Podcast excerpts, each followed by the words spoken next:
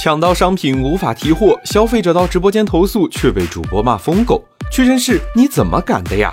商界生意经，赚钱随身听。一月中旬，屈臣氏上线了一分钱购五十九元面膜的活动，不少消费者抢购预约后，开开心心去线下店提货，却被告知商品缺货。要是真的也就算了，可直播间里库存商品充足，主播也说不缺货，再问就拉黑，还骂用户薅不到羊毛像疯狗。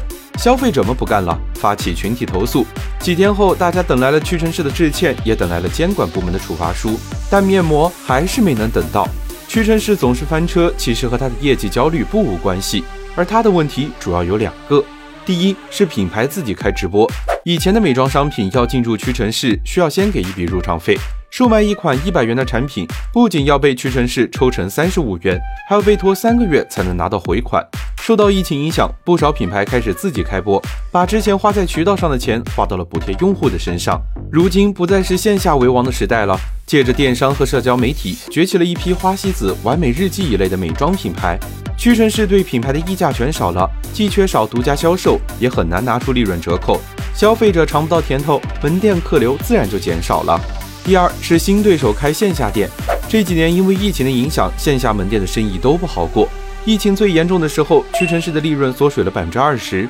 可是要单单归咎于疫情也并不合理，因为像画眉、调色师这样的美妆线下集合店，就是从疫情后开始成长的。这些门店空间大，装潢好，不仅没有贴身导购，还专门设置了平价高配的小样。